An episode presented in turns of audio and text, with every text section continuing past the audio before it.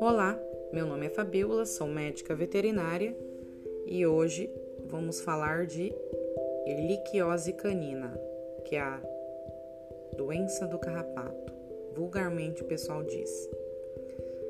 A erliquiose é uma doença infecciosa severa que acomete cães causada pela bactéria Ehrlichia. Ela raramente atinge gatos e seres humanos, embora não seja impossível.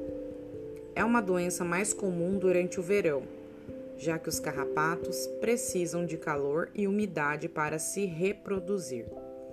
É comum também confundir esses sintomas com a sinomose.